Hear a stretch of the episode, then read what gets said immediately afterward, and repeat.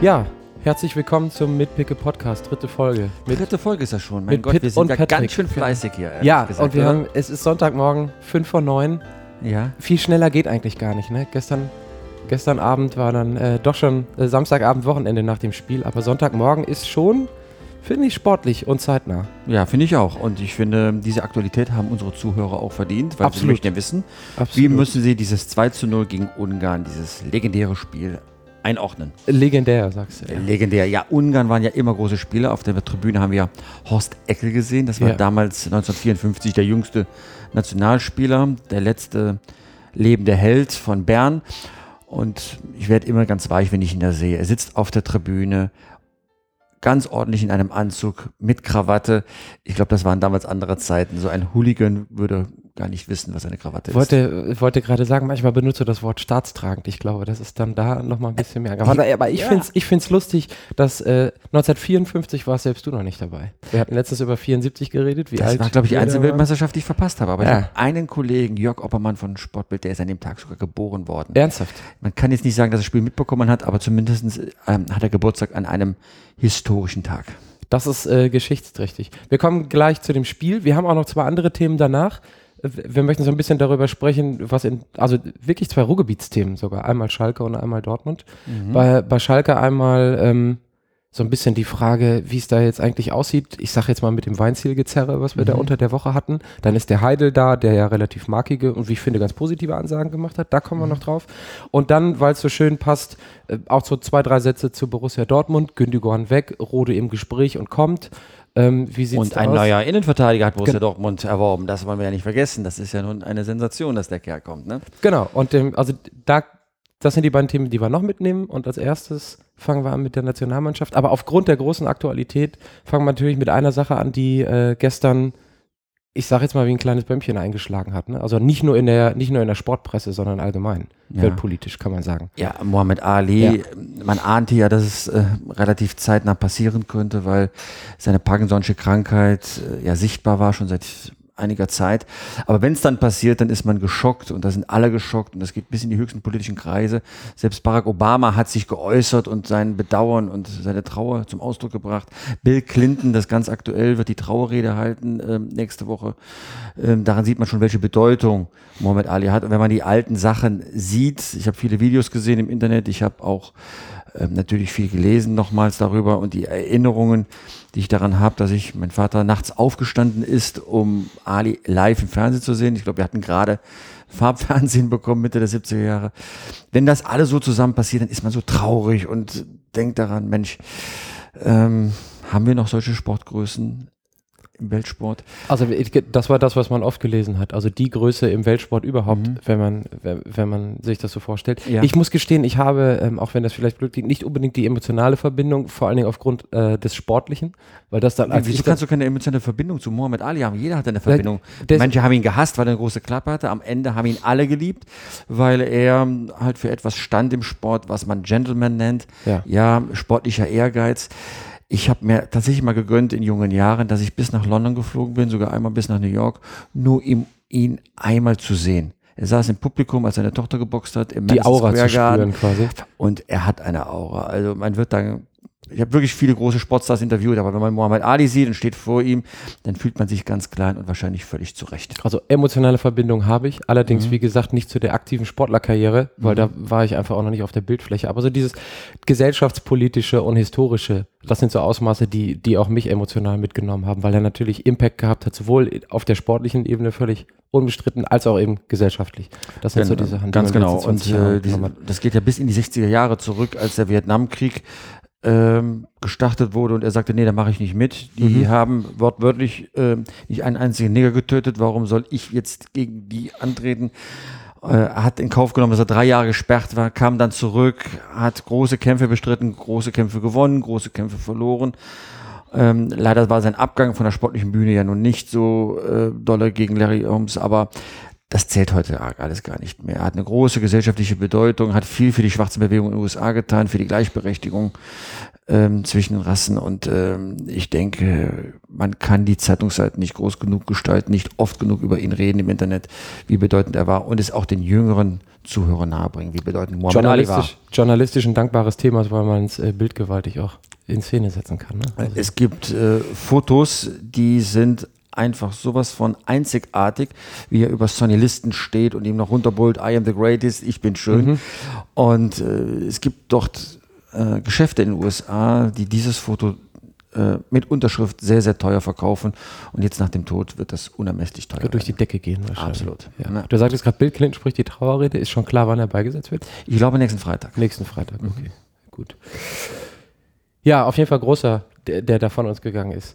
Dann äh, switchen wir mal zu dem Thema, was jetzt vor uns liegt mhm. und äh, was gestern eingeleitet wurde mit dem letzten Testspiel auf Schalke.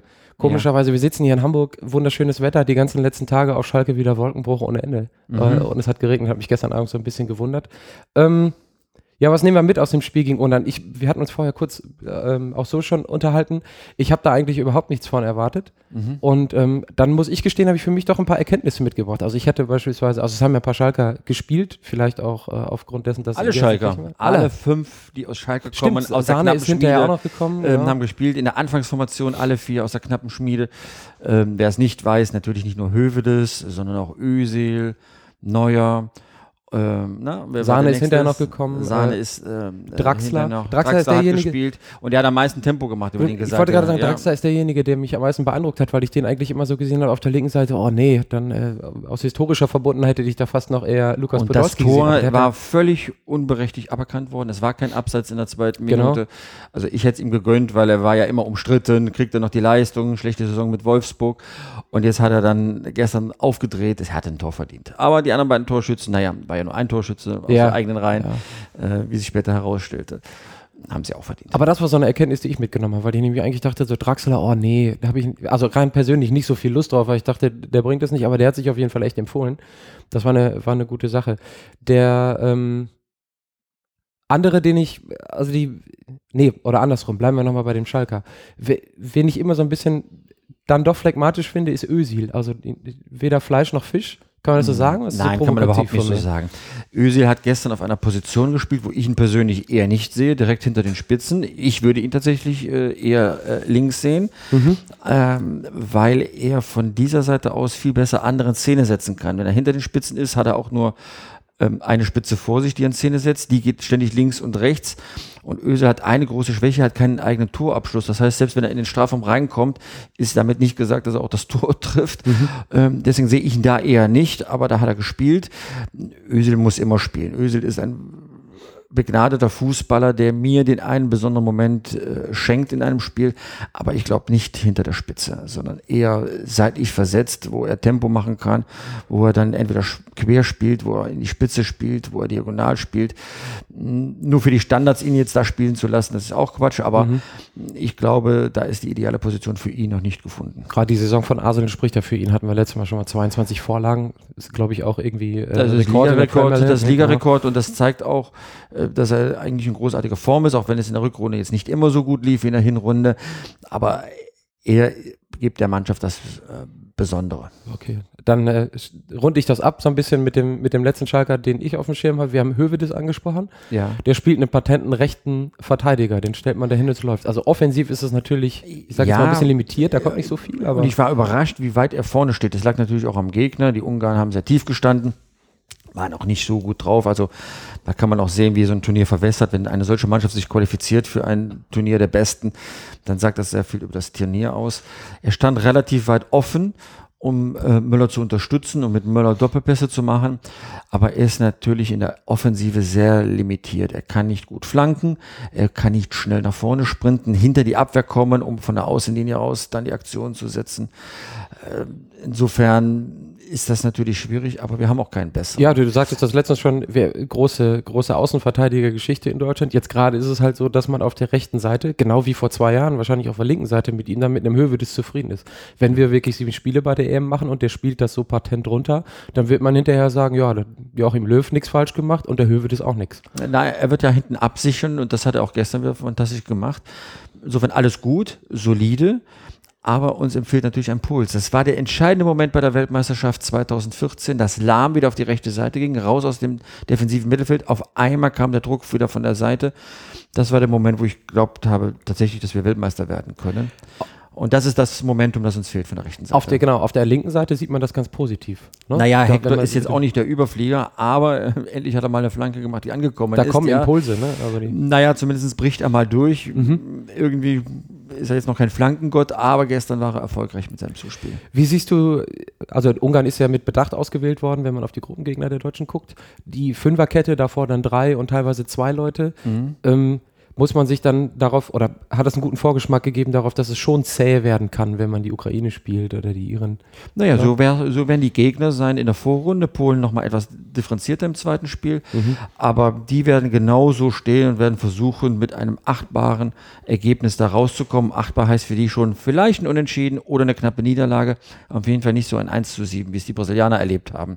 Und so werden sie sich aufstellen. Sie werden nicht den Fehler machen, alles zu öffnen, weil wenn diese Maschine einmal zum Rollen kommt und erinnern wir uns an große Spiele wie gegen England äh, 2010 oder Argentinien, Brasilien sowieso, dann sind die kaum zu halten. Wenn Gedira, Groß und Möller anfangen, sich die Bälle hin und her zu schieben, das gab es gestern schon in den ersten zehn Minuten, mhm. tolle Ansätze, äh, dann würden diese Mannschaften auseinanderfliegen. Und das wollen die nicht, weil dann dürfen sie auch nicht mehr nach Hause. In der Verteidigung die Leistung mit den beiden, die da gestanden haben, wenn Hummels fürs erste und zweite Spiel nicht fit werden sollte, ist okay, oder? Ja, also Boateng sowieso. Also Boateng hat äh, großartig gespielt und in der Innenverteidigung mache ich mir am wenigsten Sorgen. Da hat man immer noch Kimmich, da hat man noch Hövedes. Ähm, Hummels wird fit werden, ist die Frage nur, wann mhm. er wieder einsatzbereit ist. Also da haben wir das kleinste Problem. Okay. Neben dem Torwart. Natürlich. Wie reagiert jemand wie du? Also mich hat so ein bisschen gestochen ähm, die Szene, als Boateng sich kurz behandeln lassen musste und man dachte so, oh nee, bitte nicht. Also weil er überall diesem Ganzen, das haben auch hinterher die Leute gesagt, es hat sich keiner verletzt, es ist alles glatt abgegangen, wir haben 2-0 gewonnen. Mhm. Mehr kann man nicht wollen von, einer, von einem letzten Spiel. Also der, der äh, TV-Reporter Oliver Schmidt hat es genau auf den Punkt gebracht, das können wir abhaken unter der Kategorie Schrecksekunde. Mhm. Wenn der ausgefallen wäre, meine Herren, dann wäre ich wirklich nervös geworden. Haben wir alle schon erlebt, äh, 1992, Europameisterschaft. Äh, Rudi Völler verletzt, Lothar Matthäus verletzt, dann fehlten schon zwei Schlüsselfiguren der Weltmeistermannschaft. Äh, das gleiche wäre jetzt, wenn Boateng ausfallen würde. Man hat bei Bayern gesehen, wie wackelig die Arbeit wurde, als er sich in Hamburg verletzt hatte und dann drei Monate ausfiel.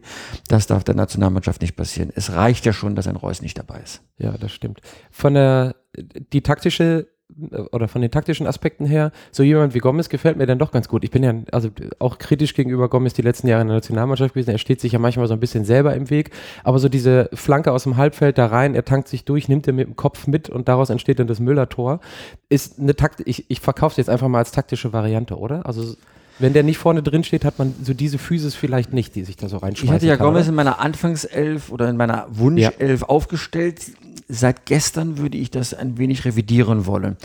Mir hat Götze sehr gut gefallen. Ich hatte natürlich Götze gar nicht mehr so auf dem Plan gehabt, weil man ihn ja so selten sehen kann bei Bayern München. Aber mir hat sehr gut gefallen, dass er erstens anspielbar war, dass er auf die Halbposition ausgewichen ist. Das erinnerte sehr an Miro Klose, wie er spielt, äh, dass er dann auch eigene Akzente beim Zuspiel geschafft hat. Ja, selbst, ich meine sogar das nicht gegebene Tor von Draxler war von Götze, äh, glaube ich, auf die Position gelegt worden, wenn ich mich das richtig erinnere. Und das sind einfach tolle Dinge, die er da machen kann. Das kann er auch besser als Gomez. Gomez muss tatsächlich als Brechertyp eingesetzt werden. Insofern kann ich mir vorstellen, dass das ein Hinweis war, dass er mit Götze anfängt und wenn es dann hart auf hart kommt und Wenn's man braucht einfach ne? die Brechstange, dann kommt so ein Gomez, der die Dinge einfach reinwuchten kann. Also da sind wir relativ flexibel. So flexibel waren wir bei der Weltmeisterschaft nicht vor dem Sturm. Da musste Klose spielen und alle mussten beten, dass er nicht ausfällt. Ja, hat ja ganz gut funktioniert. Äh, nicht bestens, so ne? Dafür ist er jetzt äh, WM-Rekordtorschütze ja, genau. ne? vor Ronaldo. Dann zu, zu Schweinsteiger. Überbordende Freude, dass er, was waren es, 25 Minuten oder 28 Minuten durchgehalten hat. Ähm, ich fand das ziemlich sympathisch, dass er hinterher im Interview gesagt hat, nö, für 90 Minuten reicht es nicht, wahrscheinlich auch noch nicht für 45, wir werden mal gucken. Aber das ist so eine, wenn man das so sieht mit den letzten Jahren, wo, wo man versucht hat, auch so 25 Minuten meistens immer extrem teuer zu verkaufen, fand ich das eine sehr patente, also nicht patent, aber eine, eine sehr solide und nüchterne Analyse. Nö, ich bin froh, 25 Minuten. Aus zwei Gründen ist das ganz wichtig. Er ist Kapitän und muss das auch ausstrahlen, dass 30 Minuten etwas Wertvolles ist mhm. und dass man ehrlich ist zu sich selbst und zum Trainer, dass nicht immer 90 Minuten gehen. Dieser Egoismus funktioniert in einer guten Mannschaft nicht mehr, dass jeder sagt, äh, ich muss jetzt durchspielen und so weiter.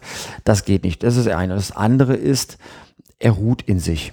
Schweinsteiger man erlebt ja schon mit den grauen Haaren, er wird zum Elder Statesman. Ich meine, ich kann es ja immer noch nicht ganz glauben. Für mich ist es immer noch Schweini und Basti, der ja, ja. gerade in der Nationalmannschaft angefangen hat. Aber er hat inzwischen so viel Erfahrung als Weltmeister sowieso, dass er nicht mehr darauf aus ist, jede Minute zu spielen. Er hat ja auch Pausen genommen bei den Testländerspielen, obwohl er gesund war zeitweise sondern möchte einfach die Akzentuierung richtig haben. Wir stellen die Mannschaft auf, die am besten geeignet ist, den Gegner zu schlagen und nicht um das persönliche Ego zu befriedigen. Und da geht als Kapitän voran und Außerdem, das war der Punkt, auch als Mensch zeigt er, dass er in sich ruht. Also der macht eine ganz tolle Entwicklung. Ich freue mich auf Bastian Schweinsteiger, wenn er ab dem Achtelfinale dabei sein sollte. Relativ frisch, weil er nicht so viel gespielt hat. Mhm. Und dann im Januar das letzte Mal und dann ist dann Hummels dabei. Also so rein so von der Entwicklung im Turnier äh, fühlt sich das ganz gut an. Dann, weil er mir sehr gut gefallen hat, äh, Sané nochmal oder Sahne, als er reinkam, mhm. ist das, das ist so ein bisschen unberechenbares Moment, so eine Unbekümmertheit, die da die da reingekommen ist, oder? Genau. Ich war sehr beeindruckt, äh, als der Bundestrainer begründet hat, warum er die Junge mitgenommen hat, Weigel und Sané übrigens, äh, äh, Sahne sagt nur der Bundestrainer, ähm, äh, Sané, weil sie eine abgeklärt haben, eine gute Jugendschulung, äh, sehr stark gereift in den Jugendmannschaften, dann auch in der Bundesliga sofort eingeschlagen. Und das hat er gestern gegen Ungarn gezeigt, dass er auf dem Platz steht, äh, einerseits sich sofort einfügt, andererseits das Besondere seines Spiels eben Unbekümmertheit, Dribbling, Schnelligkeit einbringen kann. Ich glaube nicht, dass er zur Anfangsmannschaft gehört, aber er wird eingewechselt äh, werden können, um mh, frischen Wind reinzubringen, wie man so schön sagt. Dafür ist er genau richtig und deswegen war auch gestern die Bestätigung, dass es, er hat ja nicht nur gespielt, weil es das Spiel in Schalke war, sondern ja. auch, weil er mal getestet werden musste.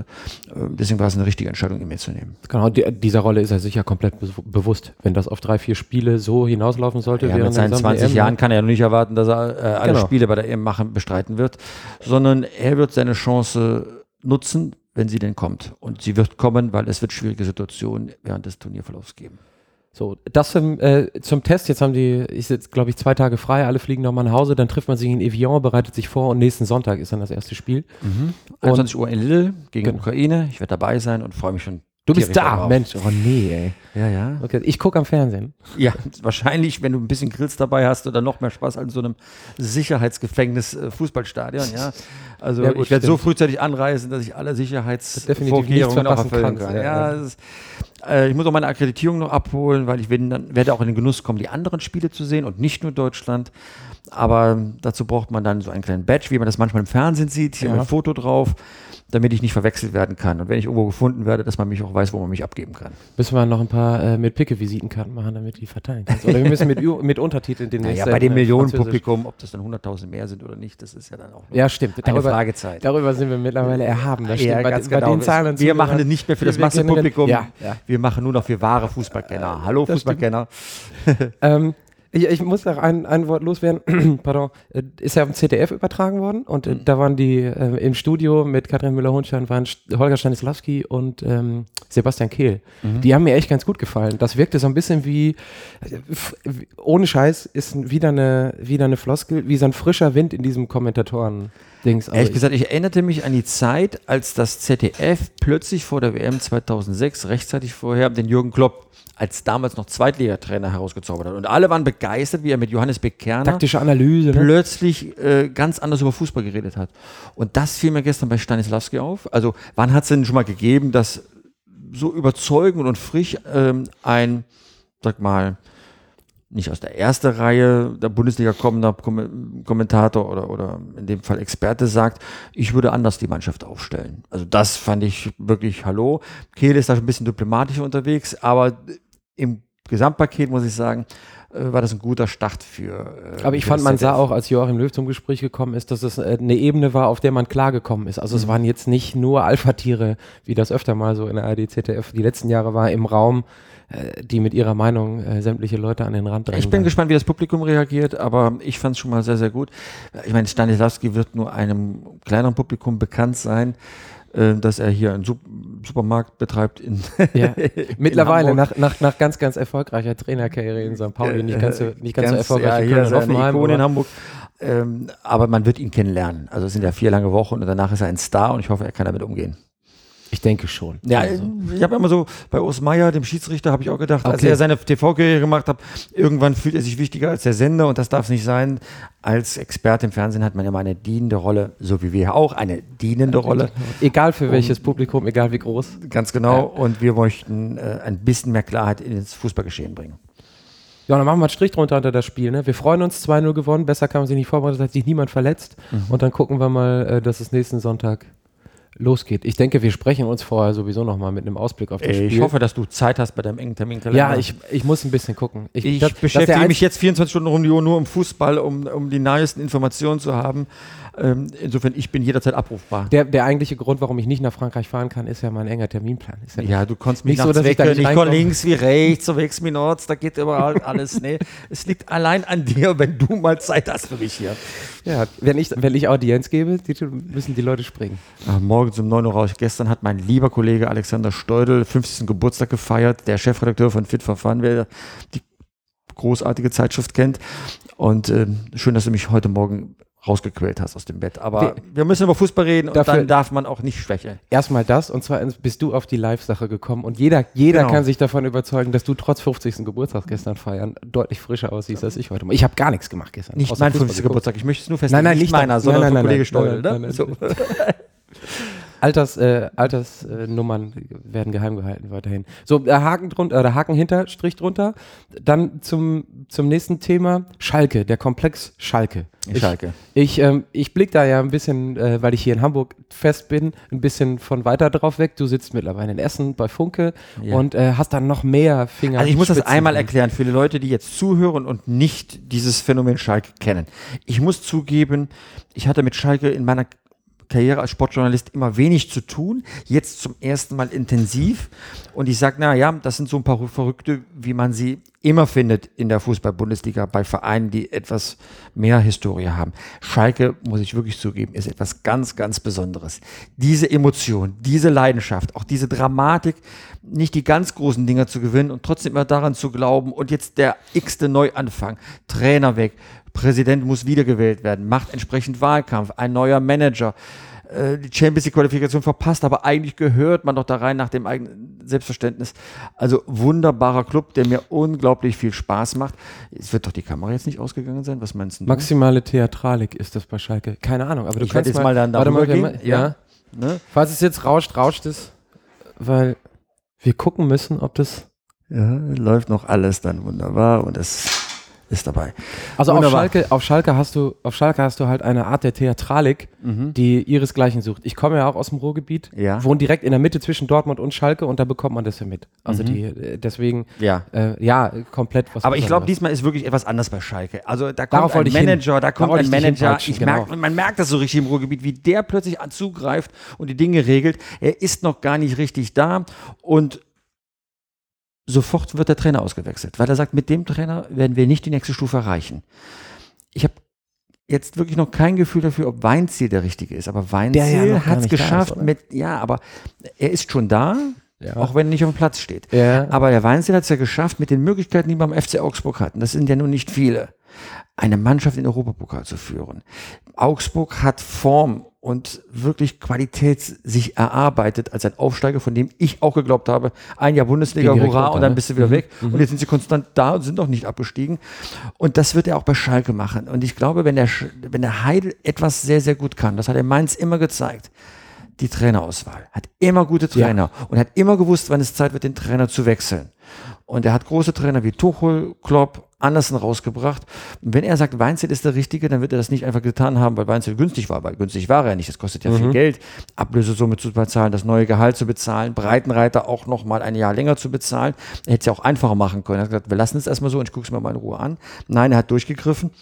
Und wenn der Mann sagt, dass der äh, Weinzel der richtige Trainer ist, dann äh, glaube ich ihm jetzt erstmal vorneweg. Naldo von Wolfsburg loszueisen, der ja da seit vielen Jahren spielt und wirklich ein gesetzter ähm, Spieler war, mit einer engen Verbindung zu Alofs, der ihn ja schon nach Bremen geholt hatte. Also das zeigt nur, sag mal, wie die Zeichen in Schalke stehen. Da hat einer was Großartiges vor. Ich bin ganz begeistert von, wie das jetzt da losgeht. Äh, der Heidel wird etwas einbringen bei Schalke, was ich Disziplin nenne, was Fleiß betrifft, was Aufbauarbeit betrifft. Ob sich das im ersten Jahr noch schon direkt auszahlt, okay, das kann ich nicht prognostizieren, weil auch Breitenreiter hat die beste Hinrunde der Vereinsgeschichte mhm. hingelegt und ist dann nach unten abgedriftet. Aber was ich weiß, ist, dass äh, Heidel erstmal Substanz in die sportliche Qualität reinbringt, ein Wir-Gefühl, eine Spielephilosophie dort etablieren wird. Und darauf können sich die Schalker freuen, die wollen attraktiven Fußball sehen, ja, äh, sehr viel Emotion, ja, aber ich bin ziemlich überzeugt, dass jeder Schalker auch irgendwann mal diese Schale die, äh, hochhalten äh, möchte. Und wenn Heidel das schafft, egal mit welchem Trainer, wahrscheinlich mit Weinziel, dann äh, entsteht da ja historisch, weil das hat es ja seit den 50er Jahren nicht mehr gegeben, dass nee, Schalke das deutscher Meister ist. Man müsste ja sofort die Briefköpfe umschreiben, das wäre ja etwas... Die tiefschmerzende Sehnsucht nach der Meisterschaft auf Schalke. Ja, Ver völlig berechtigt Dieser Club hat ne? ja auch mal sowas ja, verdient. Genau, ja, also absolut. bei allem, was ich Borussia Dortmund gönne und, und, natürlich Bayern München, aber in den letzten 20 Jahren gab es wenig andere Meister, mir fällt da Wolfsburg ein, mir fällt da Stuttgart ein, äh, fällt da Stuttgart ein aber Schalke Deutscher Meister, das hätte ja etwas, das wäre was Historisches. Und wenn ich dann in Essen sitze und die Zeitung mache, unter anderem die Watz, dann wüsste ich schon, dass diese Zeitung in blaue Farbe getüncht werden würde. Und das ist mal eine Ansage. Ja, klar. Du haust ja immer so Bold Statements raus. Letztes Mal hatten wir das mit dem, was war das? Mit dem Klopapier? Mit dem Klopapier, wenn sie mit der Dreierkette gegen Ukraine anfangen. Ja, ja. Genau. Ich werde ja auch immer etwas nervöser, muss ich ja zugeben, aber ich stehe zu meinem Wort und wir werden es wieder. Wir zeichnen ab jetzt nur noch sonntags morgens auf, dann kommen diese Marking, diese Marking-Ansagen und ich schreibe mir die alle mit. Ja, das liegt daran, weil Sonntag ist der wichtigste Tag eines Sportjournalisten. Da habe ich normalerweise Konferenz. Gleich geht es ja nach Essen und dort werde ich äh, dann auch an der Konferenz teilnehmen und da bestimmt man das Tagesgeschehen. Da hat man die meisten Seiten für die Zeitung zur Verfügung, muss die Online-Portale entsprechend entsprechend stark bestücken, weil die Aktualität eine Rolle spielt. Und deswegen bin ich am kreativsten am Sonntagmorgen. Also schade für dich, dass du das heute mit mir hier sitzt. ähm, aber wir haben jetzt Anfang des Sommers, jetzt kommt erst die EM.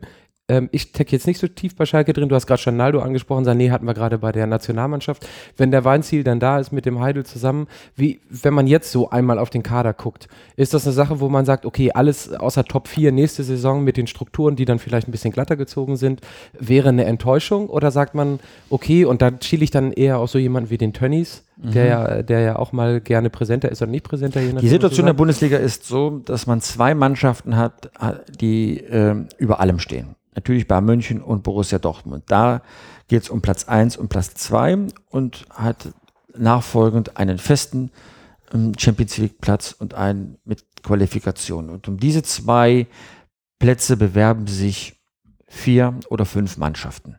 Dazu gehört Schalke.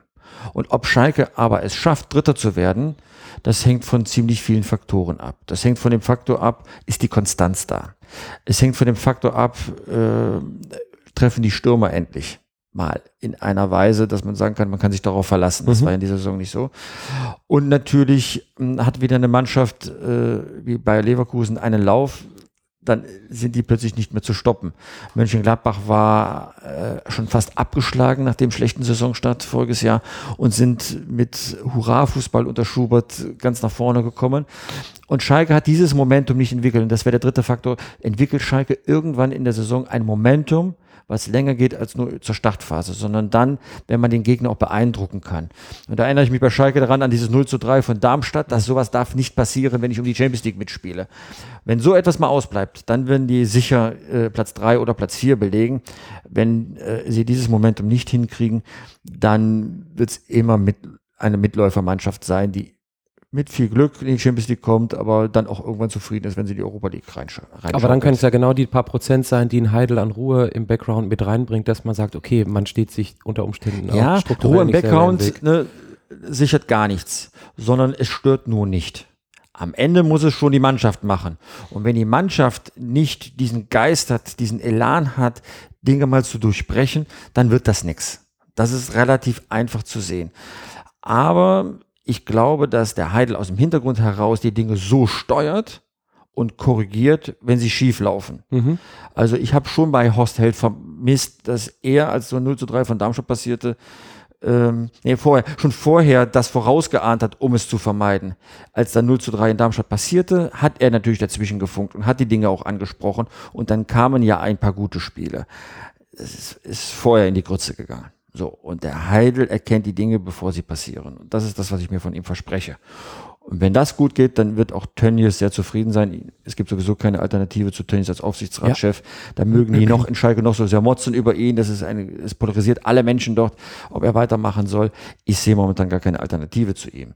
Sei, wenn nämlich jemand Neues kommt, dann darf man nicht vergessen, der Neue hat nichts mit Heidel zu tun, hat nichts mit dem Trainer zu tun, wird sich erstmal emanzipieren wollen und bringt dadurch schon automatisch wieder neue Unruhe in den Verein. Jetzt schweigst du. Jetzt weißt nee, du nicht mehr, was nee, du nee, zu sagen ich, ich weiß, ich, ich habe eine super Überleitung. Wir fahren einfach mal die paar Kilometer rüber über die B1 nach Dortmund. Ach so, ich dachte, wir machen einen Stopp in Bochum. In Bochum machen wir auch. Da ist großer Ausverkauf diese Saison zwischen den Jahren. Da ja, haben ja auch echt die große Chance gehabt, in die Bundesliga aufzusteigen, wenn sie ein bisschen mehr Konstanz am Ende gezeigt haben. Ja. Ja, ja. Aber lass uns über Erstliga-Fußball reden. Das ist Borussia Dortmund. Oh, ich könnte auch noch über Zweitliga, aber egal. Ich werde diese Woche, ich werde diese Woche VW Bochum besuchen. Ich mache da meinen Anstandsbesuch und werde mich mal erkundigen, wie es da so läuft und freue mich auf den Kollegen Christian Hochstetter schon sehr. Ne? Alter, der erfahrener Routinier äh, aus der, der eine, meiner Meinung nach eine gute Arbeit macht beim VfL. Ich werde mich davon überzeugen und ich bin mal sehr gespannt, welche Pläne er hat mit dem VfB Bochum. Es ist kein einfaches Pflaster. Ich liebe Bochum, ich liebe dieses Stadion und ich finde, irgendwie gehört dieser Club sogar in die Bundesliga. Sieben Jahre Dauerkarte, was soll ich dazu sagen? Ah, stimmt ja, du hast ja einen Bezug zu Bochum. Ja, ich komme aus Hattingen, habe in Bochum studiert okay. und ich glaube 92 war ich das erste Mal da. Wenn Vorher du aber Bochum-Fan bist, bist du doch Bayern-Fan. Das ist automatisch in Bochum. Sympathisant, sagen wir das so. Das ist enge Fanfreundschaft zwischen VW Bochum und Bayern München. Man glaubt es nicht, diese arme graue Maus und dieser reiche Starclub sind sehr, sehr eng miteinander ich. Ich habe groß, großartige ähm, Laola geschwängerte Spiele gegen den FC Bayern München in den 90ern, als das Ruhrstadion noch 42.000 Gäste mhm. äh, beheimaten durfte im Hinterkopf. Okay. Ähm, wo wir aber bei Fanfreundschaft sind, dieses Jahr nehme ich lieber die Fanfreundschaft mit Leicester City. Das war nämlich ah, schön. ich ah. habe einige Heimspiele gesehen und es waren immer ein gutes Dutzend oder wo zwei. Wo Schalker spielte, ich wollte es ja nur gesagt haben. Ja, genau, der, der, die Schalker darauf hingewiesen Fuchs, hat, dass er ja. eine Schale geholt hat. und das im blauen Trikot, ganz ja, genau. genau. genau. Kommen wir zu Dortmund. Ja. Ähm, Gündogan weg und Rode kommt. Ja. Äh, Gündogan 25 Millionen, glaube ich, Rode 12 bis 14 werden kolportiert. Ist ja kein 1 zu 1 Wechsel, ne? Das oh. ist so die, da, mhm. da, da will ich so ein bisschen hin. Ja, Gündogan ist mit Sicherheit genialer, aber was nützt mir alle Genialität, wenn er kaum gespielt hat? Mhm. Immer verletzt, untergetaucht, wenn es drauf ankam. Also da können die Dortmunder sich mehr erhoffen von ähm, Rode. Ich bin irgendwie begeistert von Rode. Fleißig, geht jede dummen Wege, die man eigentlich Was hast du, ein super, super, super, super Typ oder was? Äh, super, super, super Typ, ja, ja. Nein, ich mag diesen Spielertypen. Er ist aber eine Nummer zu klein für, äh, für Bayern München. Ob er dann neben Castro und Weigel dann auch so eine zentrale Rolle spielen wird, wie er sich das wahrscheinlich erhofft, das muss man mal ähm, abwarten. Er hat natürlich nicht diesen, diesen Sinn für diese spitzen Pässe nach vorne, wie es Gündogan hat.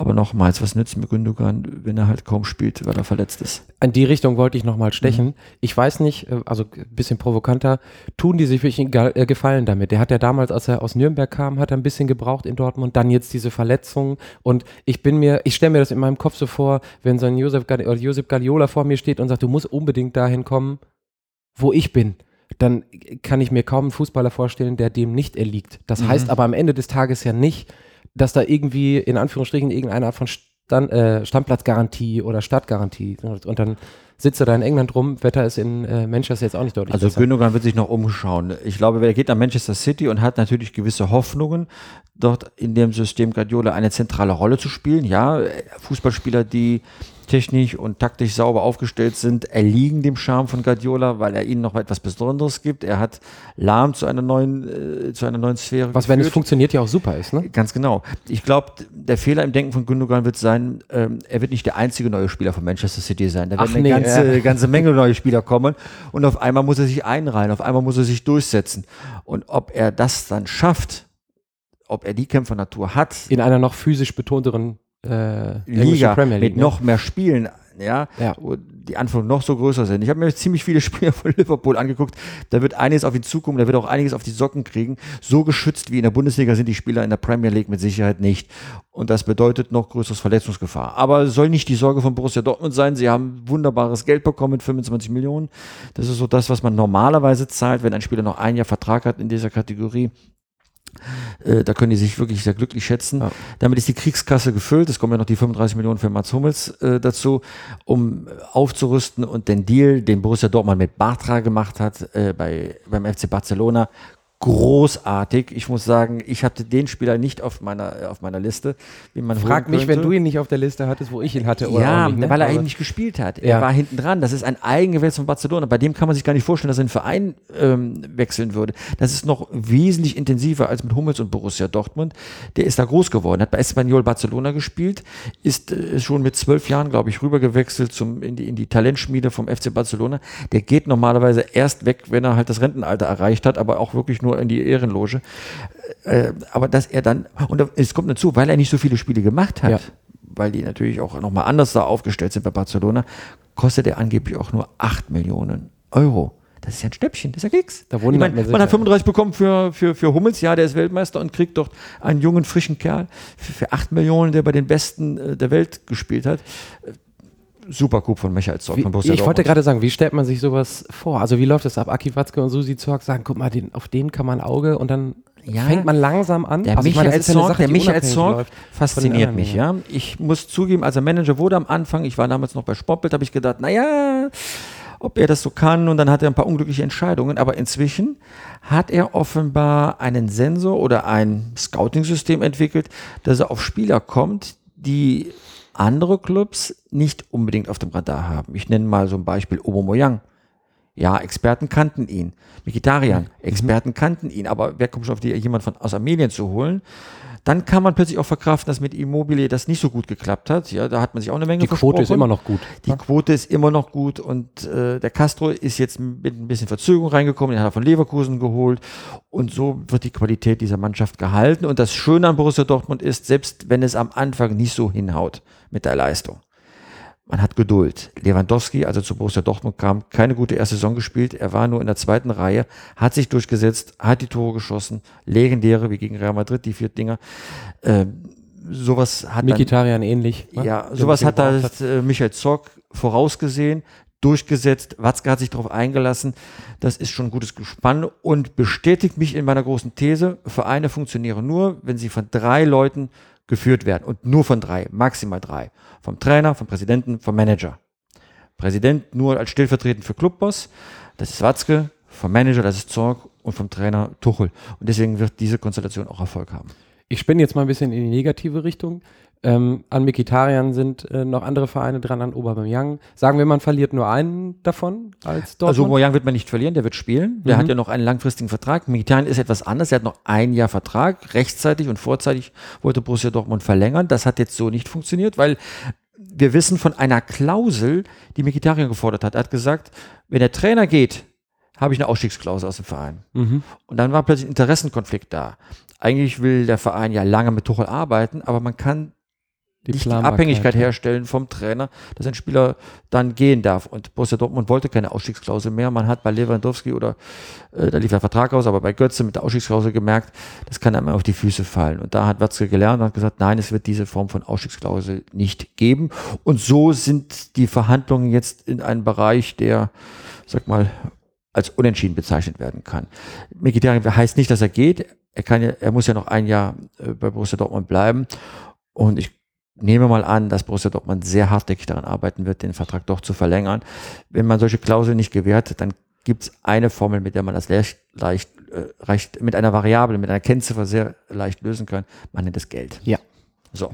Dann äh, die Richtung, in die ich wollte. Dortmund verliert die ersten sieben Saisonspiele. Tuchel, der ja nicht den höchsten emotionalen oder dem ja nicht der höchste emotionale Touch zugesagt wird, kriegt er dann Gegenwind, trotz der tollen Saison jetzt? Bei Borussia Dortmund kriegt man keinen Gegenwind. Sollte ein, ein, ein Windchen aufkommen, mhm. ja, dann formiert sich diese schwarz-gelbe Macht zu einem Schutzwall um den Trainer. Es gibt nur ein einziger äh, Mensch, einen einzigen Mensch, der das entscheiden kann, ob der Trainer geht, und das wird immer Watzke sein. Und Watzke ist keiner, der einen Trainer während der Saison entlässt. Er hat selbst mit Klopp das bis zum Schluss durchgezogen. Und das würde er, aber das ist jetzt eine Prognose, ähm, auch mit Tuchel durchziehen. Mhm.